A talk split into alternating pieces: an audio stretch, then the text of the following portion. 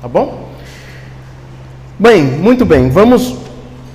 Mas eu quero falar hoje sobre uma mensagem que já foi cantada aqui, já foi dita nas canções, nas orações. Quero falar sobre uma mensagem que tem sido pregada há séculos, há milhares de anos, e ela deve ser repetida por vez após vez, vez após vez. No domingo passado, o Leandro trouxe aqui uma mensagem dizendo: diga não ao Evangelho Plus. O Evangelho que tem que ter mais atrativo, tem que ter algo mais do que o próprio Evangelho. Hoje eu quero dizer para você e para mim também: diga não a um Evangelho sem a cruz. E para isso eu convido a você a abrir a sua Bíblia em 1 Coríntios, capítulo 1, do versículo 18 até o versículo 31. Nós vamos ler. Nós começamos a fazer essa, essa série de sermãos na, na carta ou nas cartas nas cartas de 1 e 2 Coríntios, a gente trabalha aqui com séries de sermãos. E o Leandro começou na semana passada a falar sobre essa mensagem que encontra-se na primeira carta aos Coríntios.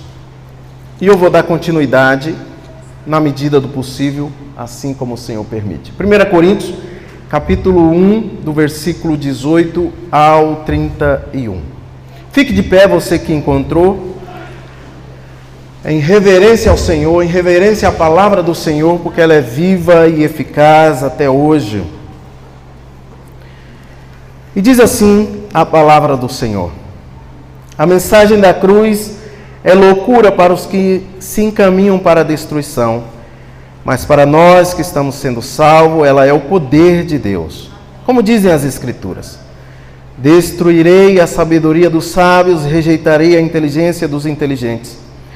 Diante disso, onde ficam os sábios, os eruditos, os argumentadores desta era?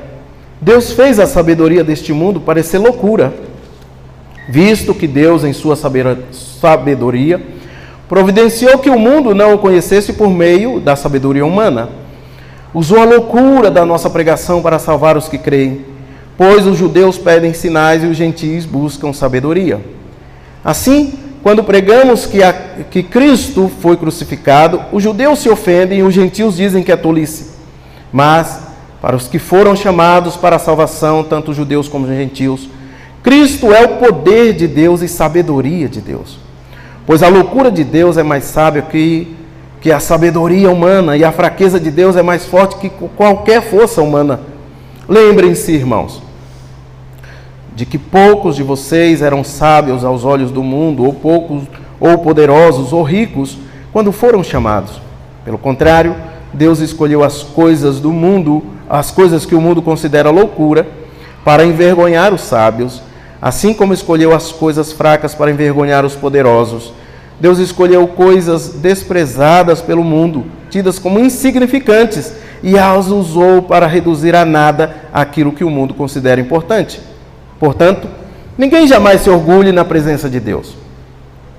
Foi por iniciativa de Deus que vocês estão em Cristo Jesus, que se tornou sabedoria de Deus em nosso favor. Nos declarou justos diante de Deus, nos santificou e nos libertou do pecado. Portanto, como dizem as Escrituras, quem quiser, quem quiser orgulhar-se, orgulhe-se somente no Senhor. Amém. Pai bendito, nós lemos uma porção da tua palavra. E nós somos incapazes de entender, a não ser pelo teu espírito. Nós somos incapazes de explicar, a não ser pelo teu espírito. Por isso clamamos que o teu Santo Espírito venha tomar a nossa vida, o nosso coração. Que os teus anjos estejam aqui, ó Deus, com espada desembainhada. Protege a nossa mente, o nosso coração, para que a tua palavra faça morada em nosso coração. No nome de Jesus que nós oramos. Amém. Diga não ao evangelho sem a cruz. Obrigado, Paulo. Eu, eu presenciei um, um homem, um senhor, evangelizando um rapaz. O rapaz estava trabalhando pertinho da minha casa, em frente à minha casa, e chegou um senhor que, com boa intenção, falando da palavra do Senhor, falando as verdades bíblicas, falando sobre o pecado, falando sobre o inferno, sobre a condenação, tentando convencer aquele pintor, aquele rapaz de seguir a Cristo. Aquele que ouvia respondia argumentando que já conhecia Deus e que não desejava seguir a Cristo, não da maneira que ele via muitos hipócritas, assim ele disse, dentro da própria família. Mas eu notei uma, uma coisa na mensagem daquele evangelista. Ele não falava da cruz. E quando acabou aquele assunto, eu perguntei a ele: por que, que o senhor não fala da cruz. A sua mensagem não contém a cruz. Ele me respondeu: Irmão, eu não posso falar sobre a cruz porque o mundo não entende. Eu não posso falar sobre a cruz na minha mensagem para não ser confundido com outra religião. Eu não posso falar sobre a cruz porque eu vou assustar os meus ouvintes. E eu disse a ele: a sua mensagem não é bíblica. Me desculpe, mas a sua mensagem não é bíblica. O evangelho sem a cruz é um evangelho que leva as pessoas para o inferno.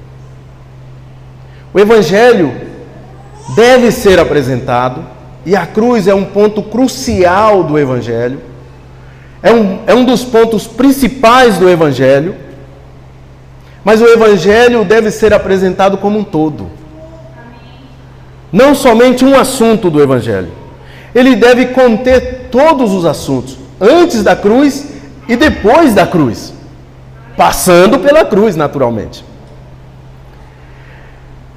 Diga não ao Evangelho sem a cruz, a cruz, o cristianismo não existe sem a cruz.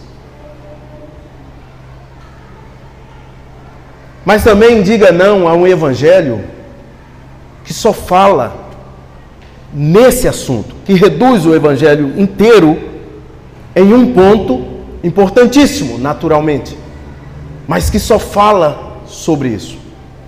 Eu não entendo a cruz se eu não entendo o antes da cruz e o depois da cruz. Não faz sentido a cruz para mim se eu falar somente da cruz. O que seria então essa mensagem da cruz? Baseado nesse texto que lemos eu resumi da seguinte maneira: A mensagem da cruz é algo que o mundo não entende, os sábios não explicam, os religiosos rejeitam, mas para nós que cremos é o poder de Deus em ação para a salvação dos pecadores. O Evangelho, a cruz, a mensagem da cruz é loucura. Acabamos de ler. O mundo não compreende. O mundo não consegue entender essa mensagem. Ao mesmo tempo, os sábios desta era não conseguem explicar essa mensagem, por mais inteligente que seja. O homem, por si só, pela sua sabedoria humana, ele não consegue explicar a mensagem da cruz. Os religiosos, a sua grande maioria, rejeita a mensagem da cruz, porque a cruz confronta.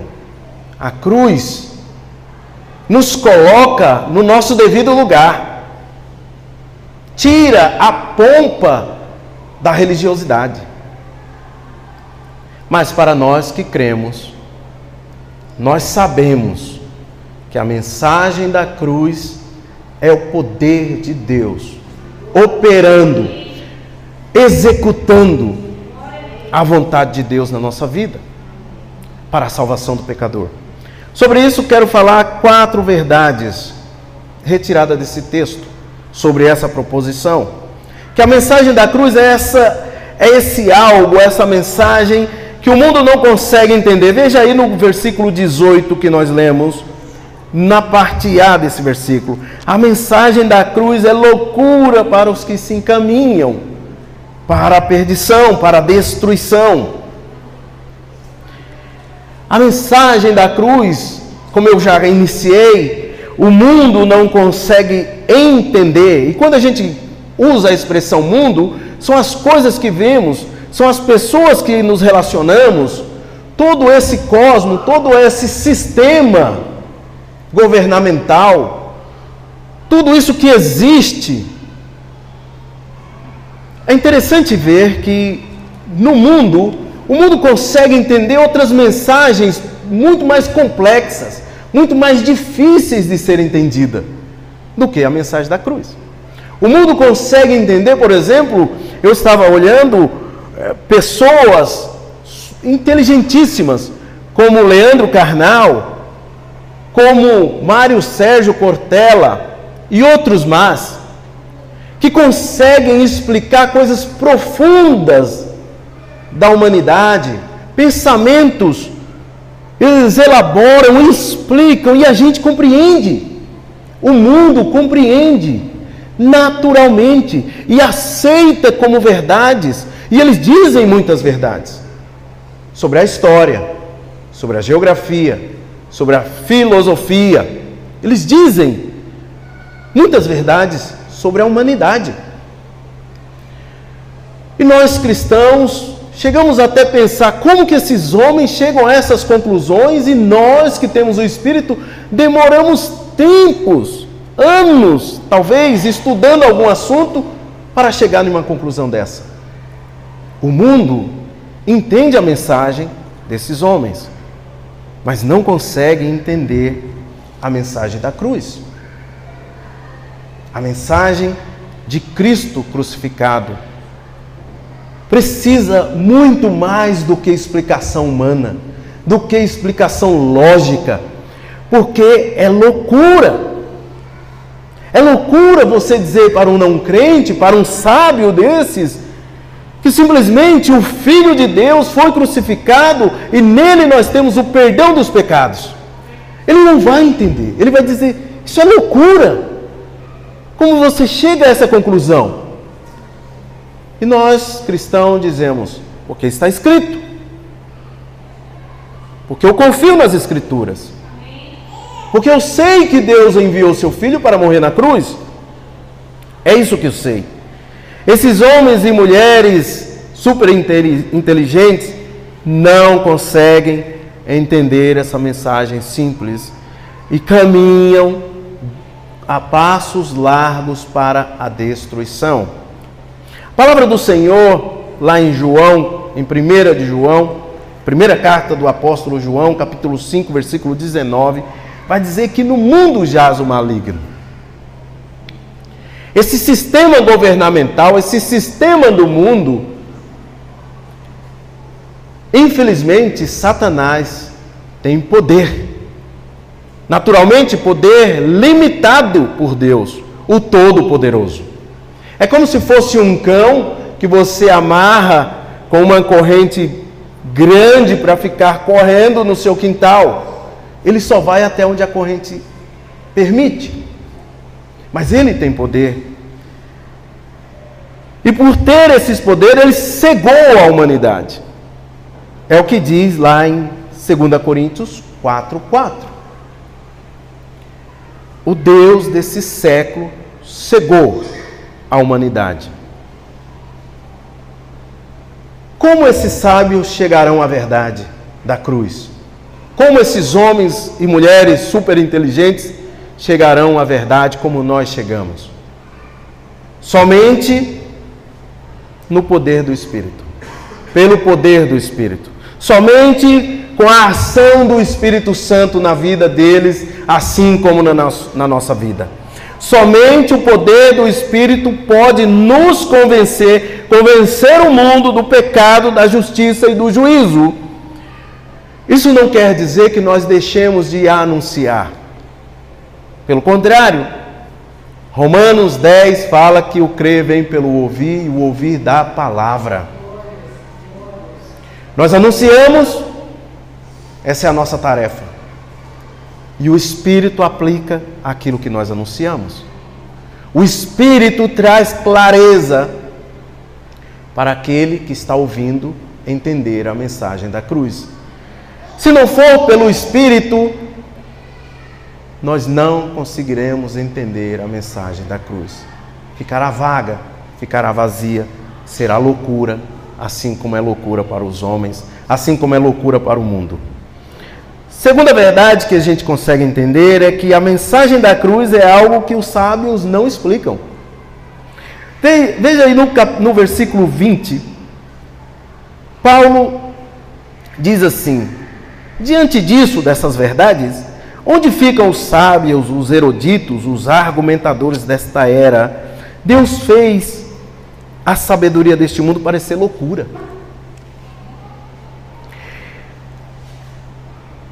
Precisamos entender que Deus não menospreza a inteligência. Deus não joga fora a inteligência humana, pelo contrário, Ele dá a inteligência para o ser humano. É Deus quem habilita, é Deus quem capacita o ser humano para desenvolver projetos tecnológicos. É Deus quem capacita o ser humano para desenvolver projetos científicos. A medicina avançada é graças à inteligência que Deus dá.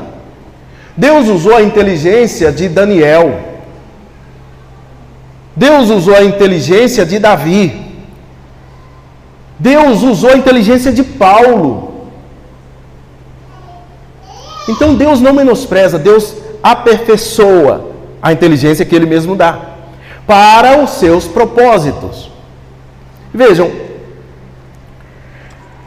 mas esses sábios, esses inteligentes, esses eruditos, como são, são citados aqui no, no, no texto, não conseguem explicar essa mensagem da cruz. Eles não conseguem explicar verdades que nós cremos e conseguimos explicar com tanta facilidade. As verdades da palavra do Senhor. Uma criança consegue explicar, uma criança que já conhece a verdade, ela consegue transmitir essa mesma verdade. Sem muito esforço.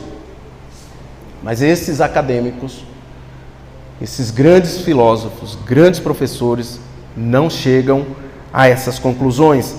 E quando vão para as escrituras sagradas, aquilo que nós cremos como verdade absoluta, como a travessia do Mar Vermelho, os milagres no deserto, as ações de Deus, tirando Daniel da cova dos leões, a vitória de Davi contra Golias, quando a gente explica essas coisas, ao contrário deles, eles tentam explicar, eles diminuem.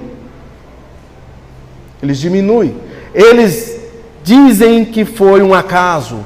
Eles dizem que foi a sorte. Eles dizem que foi um fenômeno da natureza como usam para explicar a travessia do Mar Vermelho.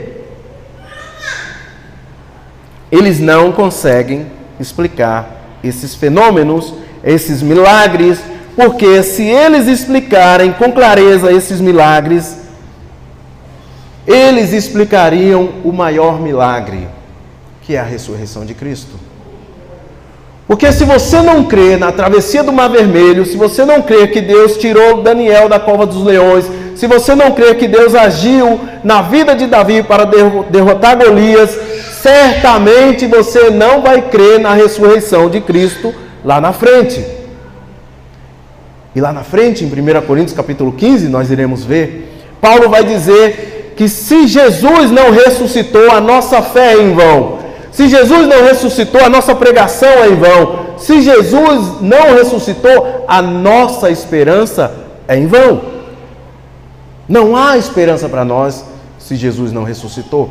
Mas a princípio, eu preciso entender o Antigo Testamento.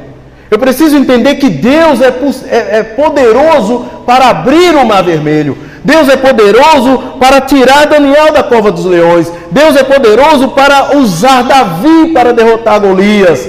Deus é poderoso para ressuscitar o filho dele ao terceiro dia, tirá-lo da tumba, e ele tirou. Se eu não entendo as, as coisas do passado, eu não vou entender a cruz, eu não vou entender a ressurreição, eu não vou entender a vida após a morte.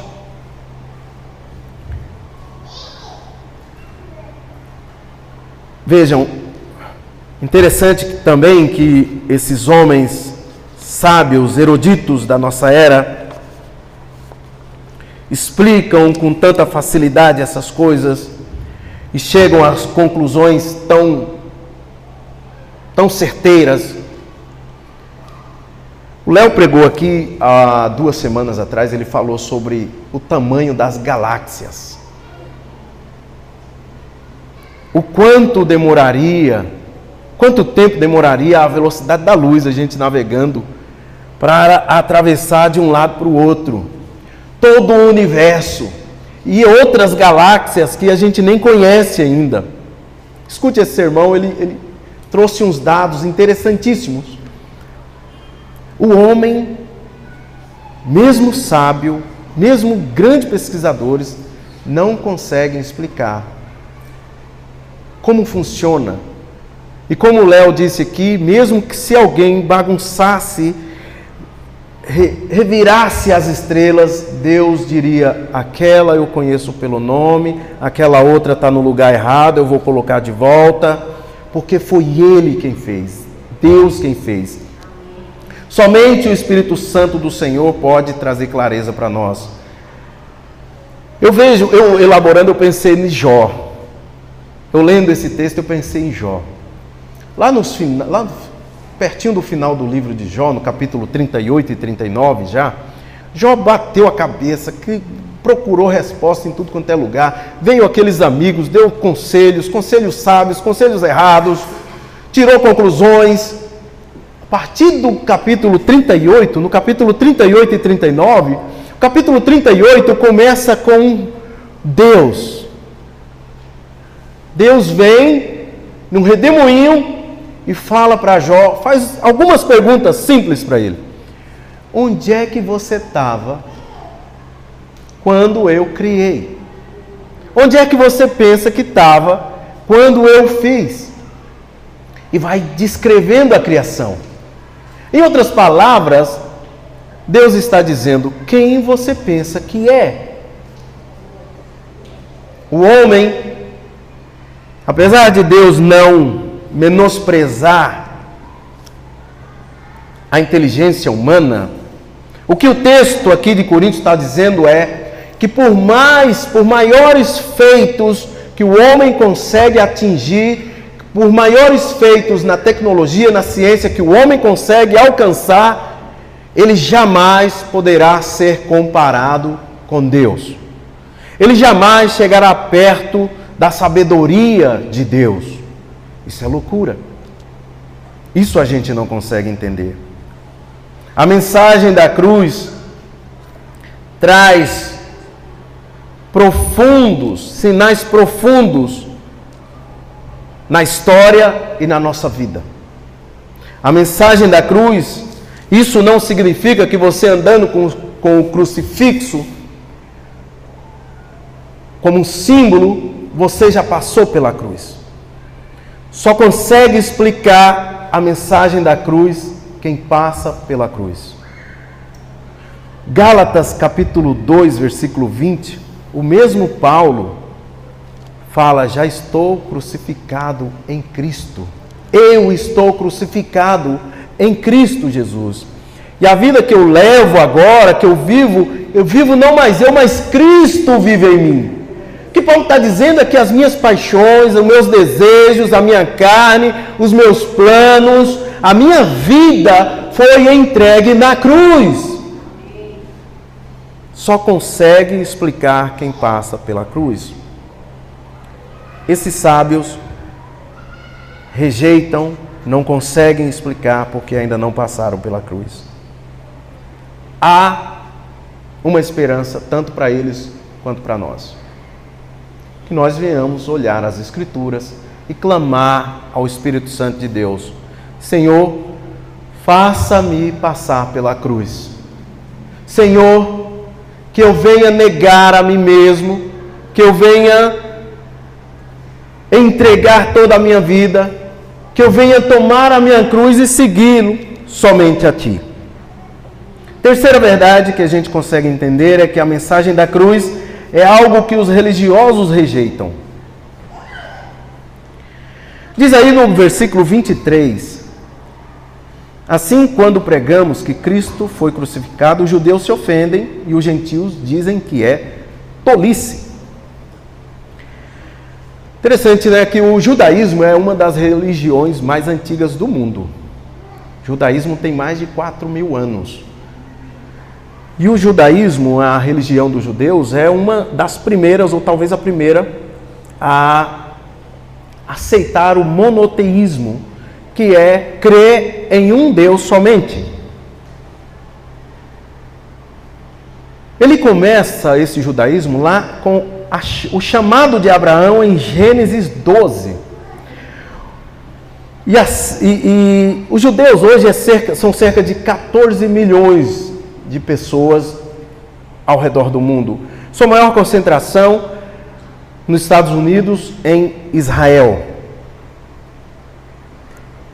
Começa lá em Abraão, chamado de Abraão, Gênesis 12. Eles têm uma relação com Deus baseada em uma aliança e traz como sinal dessa aliança a circuncisão. E eles se intitulam como o povo escolhido de Deus. É interessante observar que o judaísmo não cresce. Vocês já perceberam isso? Não existem missionários judeus. Porque eles acham que somente eles são o povo escolhido de Deus. E se um, qualquer um de nós aqui se converter ao judaísmo e procurar uma sinagoga, o rabino vai dificultar a nossa vida para entrar lá. Não vai ser aceito de primeiro. Vai dificultar muito.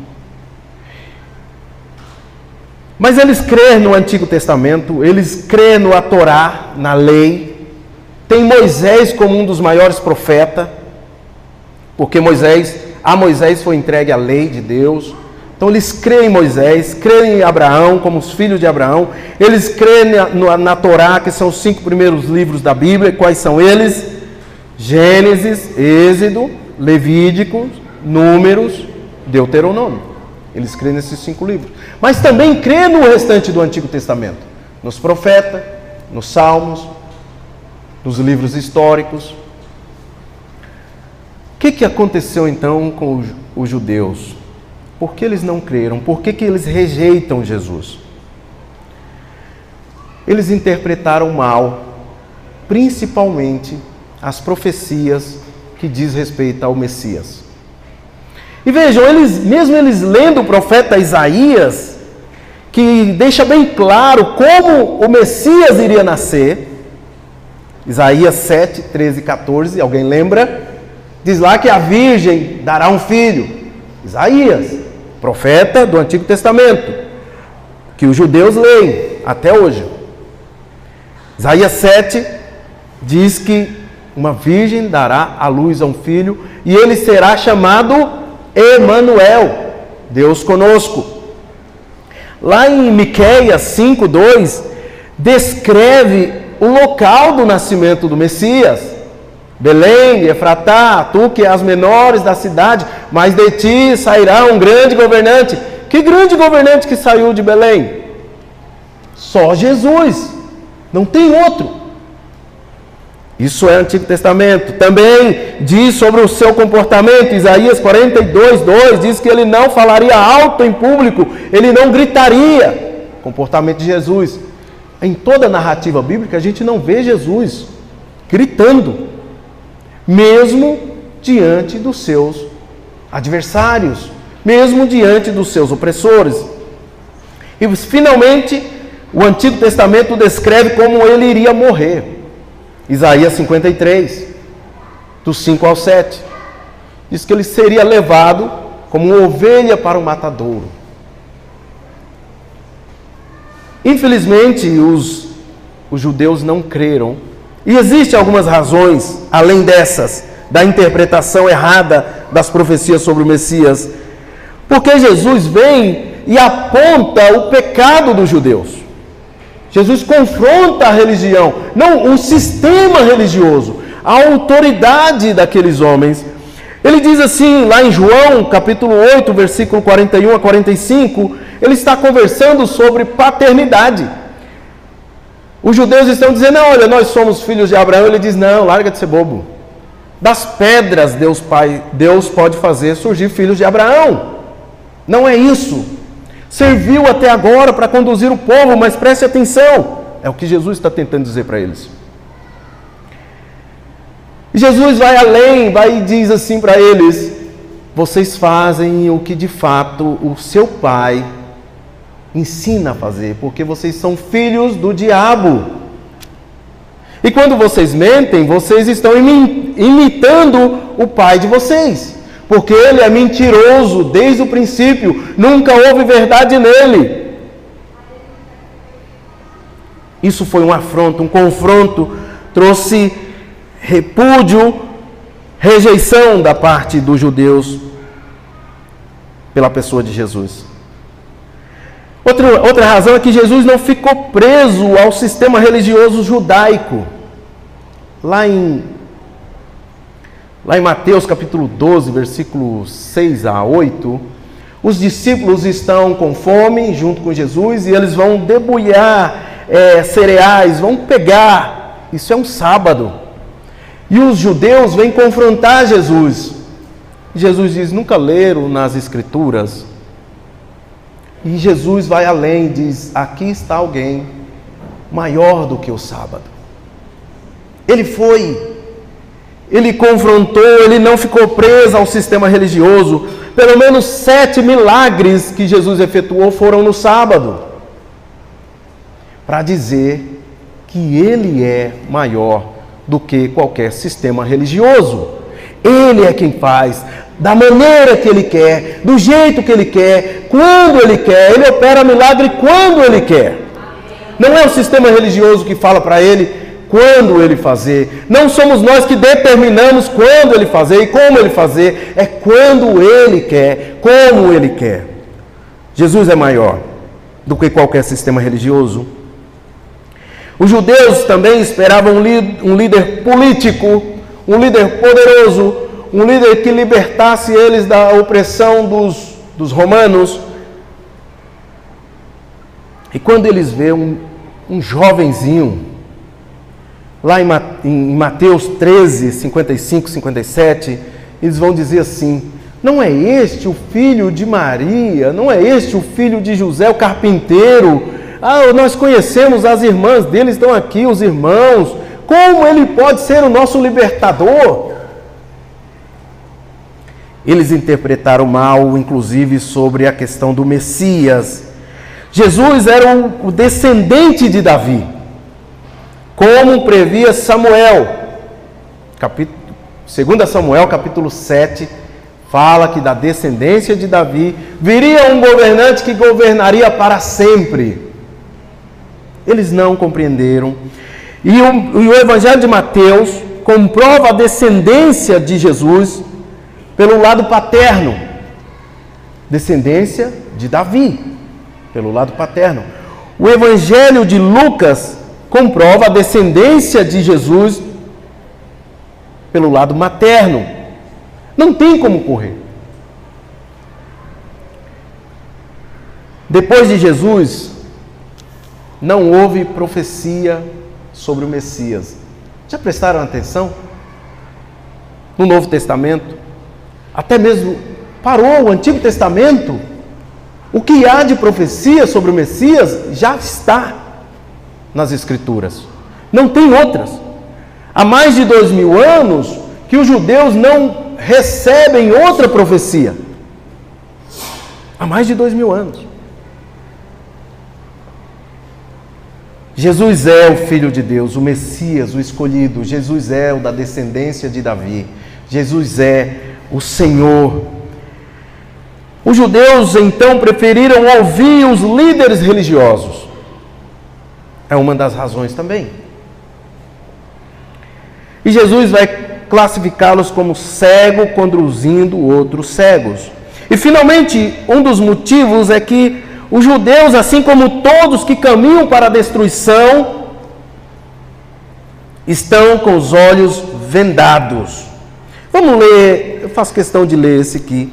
Vamos adiantar um pouquinho, 2 Coríntios 3, 14 e 16. 2 Coríntios, 3, 14 e 16.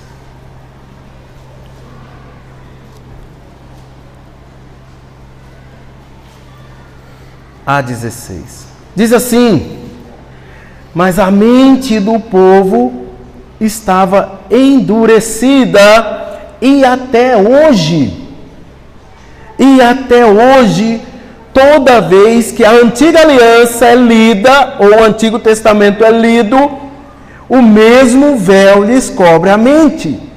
E esse véu só pode ser removido em Cristo Jesus. Até hoje, quando eles leem os escritos de Moisés, que creem tanto, seu coração está coberto por esse véu. Contudo, sempre que alguém se volta para o Senhor, esse véu é removido. Esse véu, tanto dos judeus quanto nosso, só pode ser removido por Cristo Jesus. Que Ele venha remover, que Ele venha fazer. A maioria dos religiosos rejeitam a mensagem da cruz porque ela aponta os pecados, aponta aquilo que tem de errado e não nos deixa preso a um sistema religioso. Finalmente, a quarta verdade é que nós entendemos, já entendemos aqui que o mundo que a mensagem da cruz é esse algo que o mundo não consegue entender. A mensagem da cruz é algo que os sábios não conseguem explicar, que os religiosos rejeitam, mas para nós que cremos, a mensagem da cruz é o poder de Deus em ação na salvação de pecadores. A mensagem da cruz, essa verdade. Diz aí no versículo 18, parte B. Mas para nós que estamos sendo salvos, ela é o poder de Deus. Primeira coisa que a gente deve compreender na caminhada cristã é que a salvação é um milagre. É um milagre. Se alguém te perguntar, o que é a salvação então?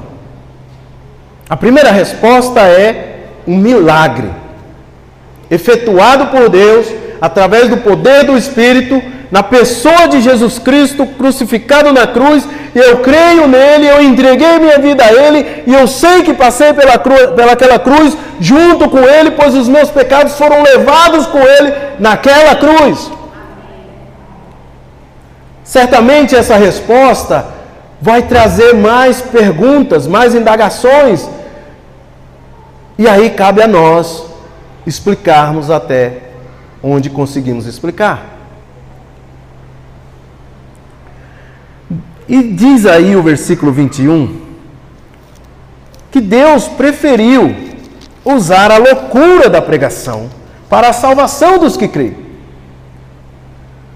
Deus poderia usar qualquer outra forma, qualquer outro ser, mas Deus preferiu usar a loucura da pregação para a salvação dos que creem. E diz, continua no versículo 24, dizendo que Cristo é, é o poder de Deus operando e sabedoria de Deus, clareando a mente daquele que necessita. Somente em Jesus nós conseguimos entender o milagre da salvação. Nós não conseguimos transmitir para outro, não no sentido de de herança, de dizer, não, eu vou ser salvo e você vai ser salvo comigo. Não, ninguém vai a reboque. Nós transmitimos e o Espírito aplica. Deus usa a loucura da nossa pregação para convencer os pecadores a seguir a Cristo Jesus. É bom, é bom explicar sobre essa mensagem completa do Evangelho. Nós gostaríamos que todos aqui da Igreja Calvário pudessem explicar o Evangelho com facilidade e com simplicidade. O que é o Evangelho então? O Evangelho é a mensagem que diz que Deus Todo-Poderoso nos criou nos criou a imagem e semelhança dele. Nos criou para termos um relacionamento com ele, um relacionamento de comunhão e de eternidade. Nós fomos criados para a eternidade, em comunhão com Deus. Mas um dia nós resolvemos pecar contra o Senhor. Adão e Eva, mas a culpa não é só de Adão e Eva. Esse pecado contaminou toda a humanidade e todos pecaram estão destituídos da glória de Deus, estão afastados, todos foram expulsos da presença de Deus. Você é um ser humano, você é um pecador. Deus então envia o seu filho para morrer na cruz, para viver entre nós.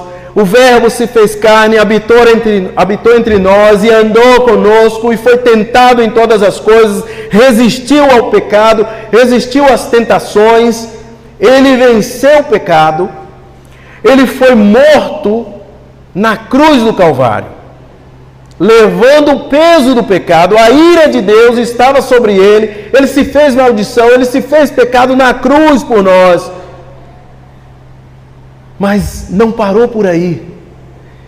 Deus, em seu poder, através do seu Espírito, ressuscita Jesus no terceiro dia e vivo está à direita de Deus Pai, de onde há de vir julgar os vivos e os mortos.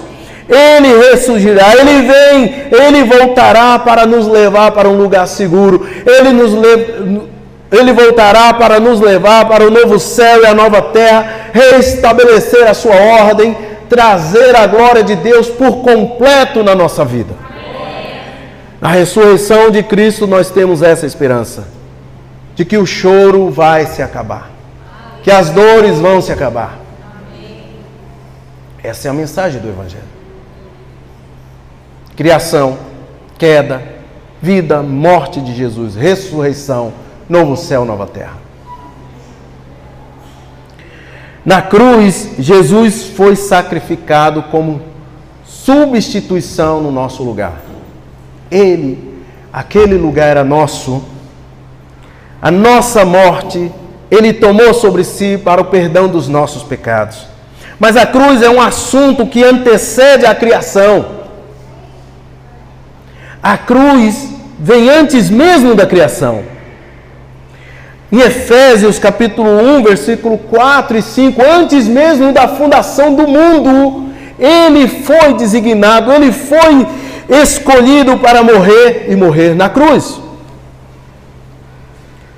A cruz não é um acidente na vida de Jesus, ele sempre caminhou em direção à cruz. Em João capítulo 2, versículo 4, quando ele faz, quando ele vai realizar o primeiro milagre nas bodas de Caná, na Galileia, a, acaba o vinho, Maria vem e fala: Jesus acabou o vinho. Ele diz: O que eu tenho a ver com isso, mulher? Calma-te, ainda não é chegada a minha hora. Jesus está dizendo sobre a cruz: Ainda não chegou a minha hora, porque ele realizou o milagre, ele transformou a água em vinho. Mas em João capítulo 12, Versículo 31 e 32 ele diz: Quando chegar a hora de eu ser levantado, ser levantado e levantado na cruz, atrairei todos a mim. Todos os pecadores foram atraídos em Cristo Jesus na cruz do Calvário. Em João também ele diz: quando ele está aflito, ele diz: meu, a minha alma, o meu coração está aflito, devo pedir ao Pai que me livre desta hora. Ele diz: pelo contrário, foi para isso que eu vim ele tem convicção, ele sabe, ele ruma, ele caminha em direção à cruz. As viagens dele é para a cruz. Foi na cruz que Jesus sofreu a morte para absolver a ira de Deus, como descreve Paulo em Gálatas capítulo 3, versículo 13. É lá. É lá que nós encontramos remissão dos pecados. Mas é em Jesus ressurreto que nós encontramos a esperança da vida eterna. É em Jesus vivo, como nós. E João vai dizer: nós tocamos nele. Depois da ressurreição, João vai dizer: Eu ainda sinto os pelos dele na minha mão. Diga não ao evangelho sem a cruz. Mas diga não também ao evangelho que se resume ou que, que diminui somente a um assunto. Creia no evangelho de Jesus. Creia no evangelho da cruz. Creia em toda a mensagem da Bíblia. Não somente um assunto escolhido. Como Paulo termina esse texto, pelo menos essa essa porção que lemos, dizendo: saiba que foi por iniciativa de Deus que nós estamos em Cristo Jesus. Ele, Jesus, cumpriu todo o plano de Deus para nos declarar justos, nos santificar e nos libertar do pecado. Se você não tem certeza que os seus pecados estão perdoados, clame a Jesus Cristo.